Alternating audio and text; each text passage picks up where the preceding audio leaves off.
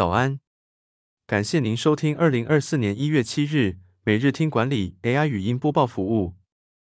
每周日早上七点，用五分钟带您快速了解历史带给我们的管理启示。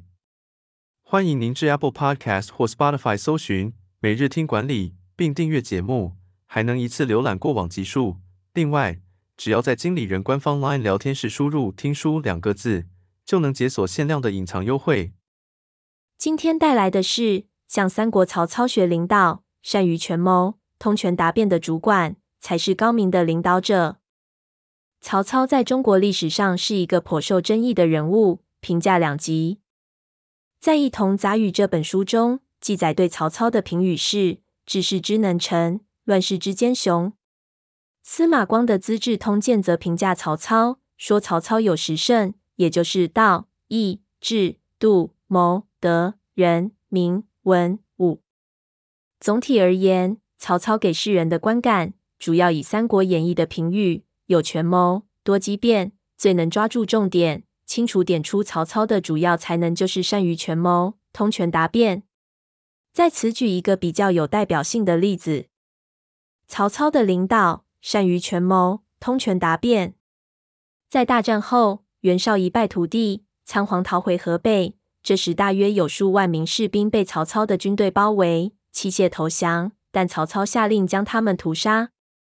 事后，在清理战场时，曹操从败军来不及销毁的机密文件中，搜出一批曹操的手下与袁绍暗通的书信。当下有人建议逐一点名，整肃通敌分子，但曹操却说：“连像袁绍那么强的人都无法自保，更何况是其他人呢？”于是这些信他看也不看，就一把丢进大火里。为何曹操对投降的敌人这样残忍，对企图背叛的同志却那么宽容？有历史学家认为，这主要是因为袁绍虽然战败，但降军仍然占据黄河以北绝大部分领土，再度叛变的可能性很高，收编他们的风险太大，因此曹操采取残酷而非怀柔的策略。那么，曾经写信给袁绍，而未来也可能继续不忠的那些手下，曹操又为何宽容对待呢？探究原因，是因为当时大战虽然告一段落，但军队内部信心仍有待重建。这时需要的是信任与容忍，设法将异心感化为同心。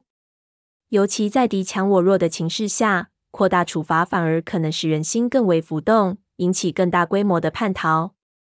权变理论，领导要因应环境做出变化。残酷与宽仁，独断与纳才，济财与容才，这些都是描述曹操随机应变的才能。而这种机变与权变的精神，也正是管理学中权变理论的核心概念。权变理论的核心观点在于，领导与决策必须依据环境的条件做变化，才是最有效的方式。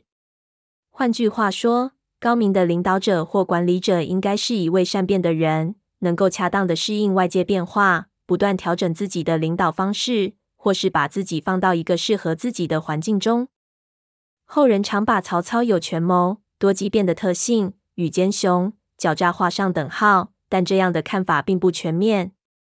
根据词典，权谋是指为了达到目的而使用的各种方法手腕；权术是指以机智或智巧行事，而机变则是指随机应变。然而，权谋与策略在本质上虽然有所不同，实际上却有许多相同之处。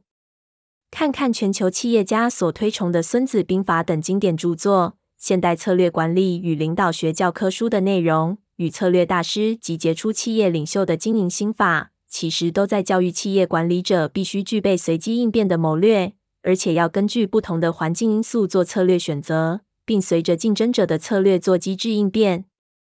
摒除政治野心的部分，两千年前的曹操与现代企业领导者在组织策略语的运用与执行上，其实是大同小异。曹操在政治上所使用的权术与权谋，不但堪称是权变理论的大师，更可作为企业经营与领导的借鉴。